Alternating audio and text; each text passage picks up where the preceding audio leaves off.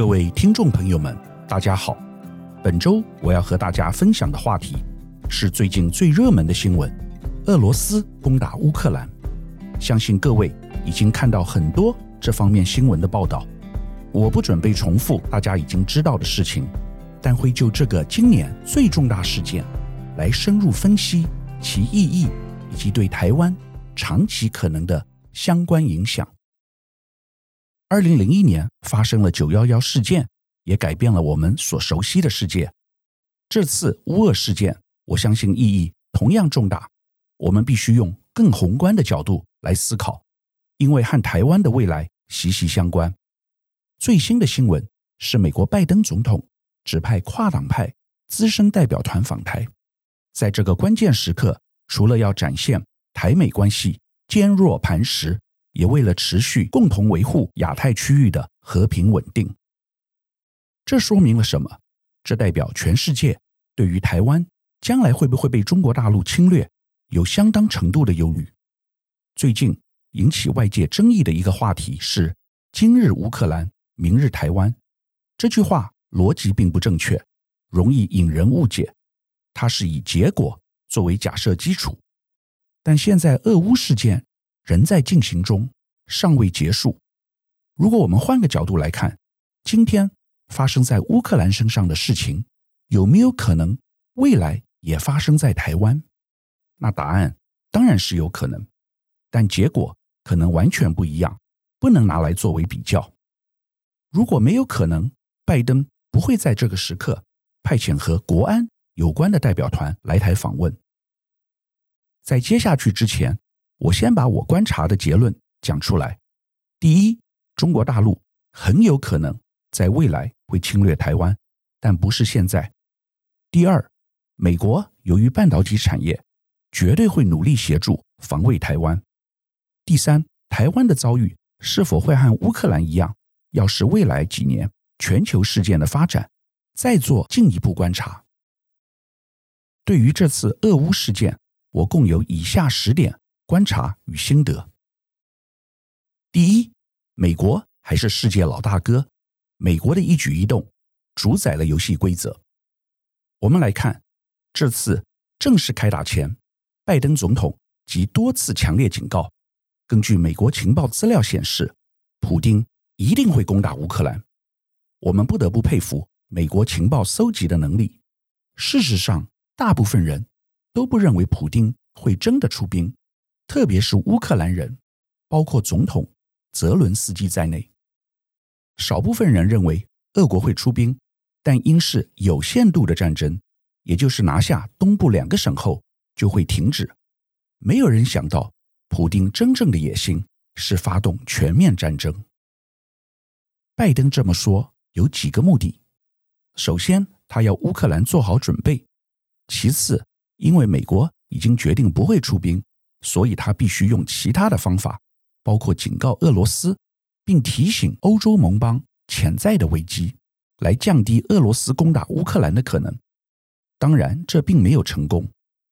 再者，万一俄罗斯放弃武力进攻，他也可以声称这是他的功劳。最后，拜登希望转移焦点，他在国内由于通货膨胀，经济受到很大程度影响，可以说焦头烂额。因此，把注意力放到外交上，可转移焦点。去年阿富汗撤军事件让拜登的威信受到很大打击。这次俄乌事件，美国重新回到世界舞台中心。虽然美国并没有出兵，但全世界唯美国马首是瞻，都是要先看美国怎么做，再决定下一步。好像又回到上个世纪美苏冷战时期。虽然由于美国放弃出兵，加速了普丁侵乌的野心，但并没有人因此而责怪拜登，因为大部分美国人不希望再打仗，希望美国停止过去世界警察的角色。第二，兵不厌诈，姜是老的辣。这次我们从普丁身上看到国际政治的玩法，当然这是大国才有资格玩的游戏。在开打之前，普丁集结了十多万重兵到俄乌边界，但是他声称那不过只是演习，他只是要给乌克兰起一个阻吓作用。事实上，我们从电视上看到被乌克兰俘虏的俄军表示，他们也很无奈，因为他们也以为是去参加演习，但没有想到就这样子上战场了。这也是此次俄军的问题，因为很多士兵是没有准备好的，特别是心理准备。普丁更厉害的是，突然宣布承认乌克兰东部两个省为独立国家，并且堂而皇之的宣布根据这两国的请求派遣部队进入，理由是维持和平，而不是侵略。连美国前总统川普都表示这一招非常天才。事实上，这两省原先就和俄罗斯比较亲近，当地人民都讲俄语，在乌克兰属于少数派，只占百分之十七人口，过去一向受到歧视，所以对于普丁和俄罗斯是欢迎的。此外，这两地从二零一四年起一直是由亲俄分离主义分子掌控，急于并入俄国。在正式开打前，法国总统马克宏曾经和普丁进行五小时的会谈。在会中，普丁并没有表示会攻打乌克兰，双方各讲各话。普丁只是一再强调反对乌克兰加入北约的立场。马克宏以为他协调成功，应该可以起一定作用，没有想到事后却被打了一巴掌，所以他怒称普丁是双面人。普丁高明的地方在于，他真正的野心和目的，直到拿下乌东两个省以后才显现出来。很多人都以为这是有限战争，俄罗斯应该就此打住，结束战争，验收战果。但没有想到，这才是噩梦的开始。这就像演连续剧一样，有人猜得到第一部，但不晓得第二部；有人猜得到第二部，但没想到竟然还有第三部。这就像以前好莱坞的恐怖片，我们看到坏人已经被抓到了，剧情应该结束，但没有想到真正的凶手原来躲在后面，突然出现，给予致命一击。这就是乌克兰所发生的事情。我的第三个观察是，普丁真正的目的是俄罗斯要将过往属于前苏联时期的领土收回，前苏联。在一九九零年瓦解，以前苏联是一个联邦，后来这些地区纷纷独立，成为今天东欧和中亚许多小国。我们最近经常谈的立陶宛也是其中之一。这些小国在独立以后，为了自保，纷纷加入北大西洋公约组织 （NATO），也同时加入欧盟。前者是为了军事上的理由。后者则是经济的目的。美国和西方国家把俄罗斯定位成邪恶的共产极权帝国，未来要把其打倒，因此不断扩大北大西洋公约组织的版图，有越来越多成员国加入，先后共有五次扩张。乌克兰是俄罗斯的底线，假如连乌克兰也加入北约，那就等于在俄罗斯边境。有敌国或敌方联盟的军事基地，飞弹随时可以打到俄国首都，这是普丁所不能容忍的，因此爆发了这次战争。美国有许多专家表示，今天发生这个结果，美国自己也要负部分责任。上周，美国《纽约时报》著名专栏作家弗里曼在头版发表专文，在这场乌克兰危机中。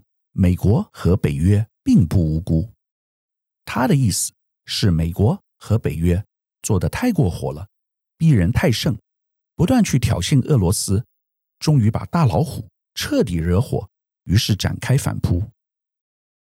和习近平一样，普丁属于强人领导，他对当年苏联瓦解时美国和部分西方国家所做的事情深恶痛绝。认为美国趁人之危，在他们最脆弱的时候，瓜分原先属于苏联的土地。这就像当年满清政府割让土地给英国、日本和其他国家一样，普丁有一种强烈使命感，要恢复俄罗斯伟大光荣传统。这就像习近平一再强调要达成中华民族伟大复兴的目标一样。最近网络上有一个影片，是著名的美国芝加哥大学政治学教授约翰米尔斯海默在二零一五年就西方对乌克兰政策所做的演讲，非常精辟。他说，乌克兰最佳的政策是保持中立，同时和俄罗斯和西方国家保持良好的关系。但西方国家不断告诉乌克兰。你可以完全摆脱俄罗斯，请放心加入北约，我们会挺你。结果让乌克兰胆子越来越大，而且乌克兰本来就向往西方国家的民主自由价值。西方国家认为，只要乌克兰加入北约，便能够打败普丁，这就踩到了红线。我的第四个启发是，一个国家的资源并不能保证它的安全。最近由于乌克兰危机，我才知道乌克兰这个国家有多富裕，土地面积欧洲第二大，有无数矿产和特殊金属资源，天然气产量在全世界数一数二，更是农产大国。当地的黑土非常肥沃，盛产小麦以及其他农作物。除此以外，乌克兰过去更是全世界第三大核子武器大国。后来，因为美国的要求，放弃了核武。全世界谁有核武，就有不对等的实力。这是今天北韩金正恩胆敢如此狂妄的原因。但所有这些丰富资源，对于今天的乌克兰并没有帮助。对于普丁而言，乌克兰是最后一根稻草。如果乌克兰投入西方世界阵营，并加入北约，将会对俄罗斯造成莫大威胁，普丁绝对无法容忍。这和今天台湾的情势非常类似。台湾夹在中美两个大国之间，中国认为台湾是其一部分，美国承认一个中国政策，不承认台湾是一个主权独立的国家，可是却同时不断地强化和台湾的友好关系。台湾有全球都需要的半导体资源。假如今天台湾加入美国在亚太地区的军事联盟，并且美国在台湾部署一定军事武力，以遏阻中共入侵台湾的野心，但请问，就算这样，台湾真的有比较安全吗？还是这是否可能挑战习近平及中共的底线呢？第五个我的启发是，自己的国家。自己防卫，所谓的盟友都是不可靠的。国防部长邱国正最近表示，自己的国家自己防卫，我非常同意。乌克兰总统泽伦斯基在俄罗斯入侵以后，大声呼吁北约国家让其加入北约，但二十七个国家没有人胆敢有任何表示，因为普丁已经放话，谁要是敢动手协助。就对谁不客气，到时候连旗一起打。北约许多国家过去皆为前苏联的一部分，因此人人自危。其他各国能够做的，基本上就是两点：第一是经济制裁，比如说把俄罗斯排除在 SWIFT 之外，像瑞士也放弃中立，决定冻结俄罗斯在当地的资产。第二是提供武器给乌克兰，这倒是起了一定作用，因为欧美武器先进，连土耳其生产的无人机都能把俄罗斯的飞弹列车炸毁。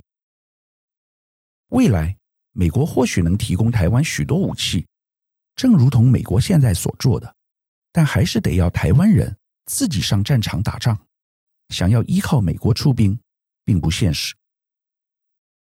第六个我的观察是中国大陆在适当时机一定会有所行动，正如同普丁、习近平也意图统一台湾，因为对习近平来说，历史上台湾就是中国的一部分，尽管这不一定正确。美国前总统川普二月二十二日受访表示，习近平和普丁就像是双胞胎姐妹，一模一样。普丁现在所做的事，习近平将来也会用在台湾身上。美国前助理国防部长傅立明 （Chas Freeman） 表示，中美对于保持台海现状的做法缺乏信任，因此台湾问题正处于悬崖边上，非常危险。日本前首相安倍晋三表示，俄国侵略乌克兰必须关注，这将预告中国大陆会如何对付台湾。日本产经新闻台北支局长。石坂明夫表示，俄罗斯遭西方制裁后的国际及国内形势变化，以及整场战事，不论对中国或是对台湾来说，几乎是一场预演。英国首相强生二月十九日也将乌克兰危机与台湾问题相提并论。另外，澳洲国防部长二月二十五日时呼吁国际社会提防。和阻止大陆对台动武，以免其骨牌效应使整个区域受到重大影响。除了欧美这些专家以外，我觉得最值得参考的是中国大陆政治学者汪浩的意见。由于他太太是台湾人，他现在已经定居台湾，经常上八点档政论节目发表看法。他在脸书上表示，普丁。宣称乌克兰自古就是俄罗斯的一部分，普丁的整套剧本就是习近平对台武统的剧本。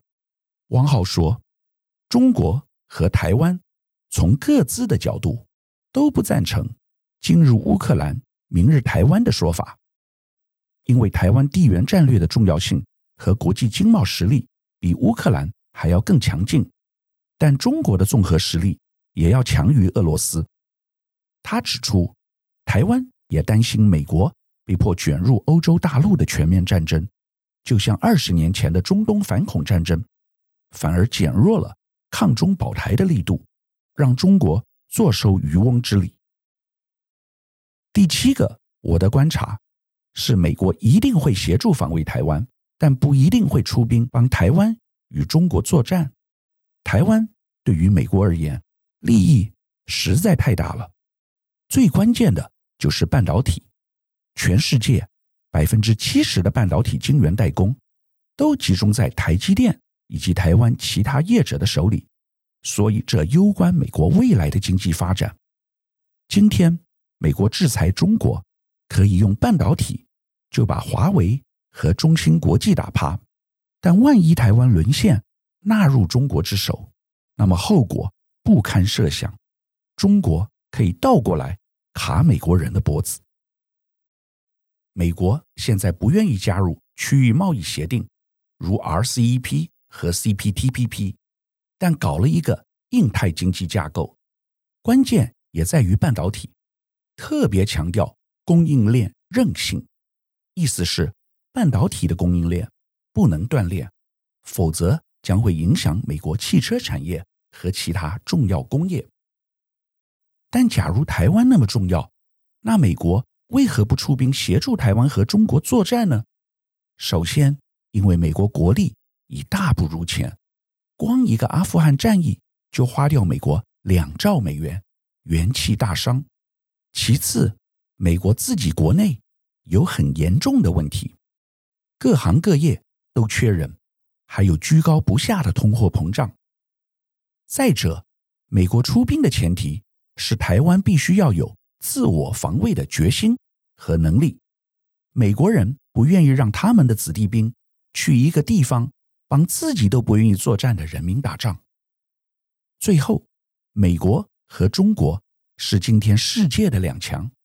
假如中美开战，那就是第三次世界大战的开始。第八个，我的观察是，中国进犯台湾。应该会在五年内发生。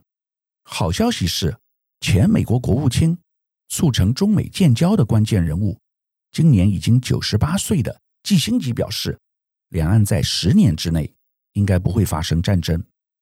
但坏消息是，有许多专家持不同看法。美国前亚太司令表示，中共应该会在二零二六年前发动对台的战争。台湾国防部长邱国正表示，中共武力犯台，最早有可能在二零二五年发生。我们来思考，为什么可能在二零二五年？因为二零二四年美国总统大选，照现在的情况来看，川普非常有可能重新当选，而川普对中共超级强硬，中美贸易大战就是由他发起的。而且他又非常友好台湾，当然讲白了，不是认同台湾的民主价值，而是把台湾作为一颗棋子。因为川普自诩为谈判专家 （deal maker）。第九个我的感想是，中共侵略台湾的形式和乌克兰事件很类似。中国大陆现在不断有军机扰台，而且次数越来越频繁，未来我相信将会更多。习近平可以做和普丁一样的事，宣称这只是演习，但未来某一天，演习可能就突然变成真正的作战。上周也有中国大陆的高空气象气球飞到台湾上空来考察气候地形，这是一样的道理。未来，习近平可能会在福建集结大量兵力进行常态性演习，不管是陆上。海上或空中，老美当然会很不满意，但中国大陆会主张那是他们的权利，而且还会扩张到南海来。现在美国在南海不断派航空母舰巡防，中国大陆也不甘示弱，未来进攻台湾可能不止从台湾海峡过来，也有可能从南边。由于中国大陆和东南亚各国保持较好的关系。又有 RCEP 的区域贸易协定，因此对于台湾肯定将会采取一个包围的战略。另外，我觉得闪电战也是很有可能的。中国如果要拿下台湾，一定要在几天之内，否则就给了美国和其他国家部队足够的时间过来救援。这次俄国攻打乌克兰，攻了一周。还没有结果，导致深陷泥沼，前景不利。中国如果攻打台湾，一定会速战速决。中国大陆可能用无人机和资安骇客战术，先瘫痪台湾实体和网络基础建设。另外，应该也会封锁台湾海峡，阻止能源进口。台湾百分之五十以上依赖进口天然气。切断台湾能源供给，对中国战术有利。当然，中国大陆还是要实际抢滩登陆。由于台湾有台湾海峡天险的保护，中共应该很不容易得逞，至少会付出很大的代价。有人说，台积电是台湾的安全保障，我认为不一定。台积电反而会吸引中国，中共。一定会想要拿下台积电，所以台积电周围未来有可能都是部队进攻的对象。总而言之，俄乌战争给了我们很多参考，当然对中共而言也有启示。这次乌克兰战事发生的结果也可能发生在台湾。到目前为止，乌克兰有将近十万名民众逃往国外，大部分前往波兰。未来。预计将有五百到七百万人会流离失所，但在此同时，也有不少民众决定留下来保卫家园，甚至有民众从海外回国加入战斗行列。我觉得这种战斗的决心才是成败的关键。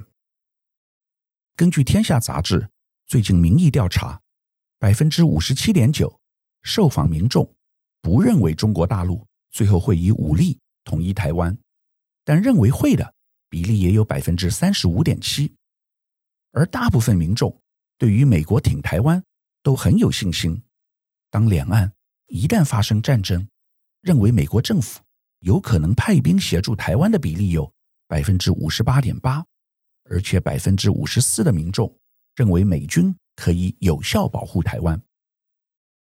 另外很有意思的是，台湾人对两岸开战、美国挺台的认知有非常明显的世代差异。不到四十岁的人立场更亲美，更相信美国会出兵保台，不担心两岸开战。反之，四十岁以上民众则越相信中国国力会超越美国，也越担心两岸会开战。我今年已经超过六十岁，所以你知道我的看法是如何。无论如何，天佑台湾，唯有我们自己努力振作，才是最好的防卫。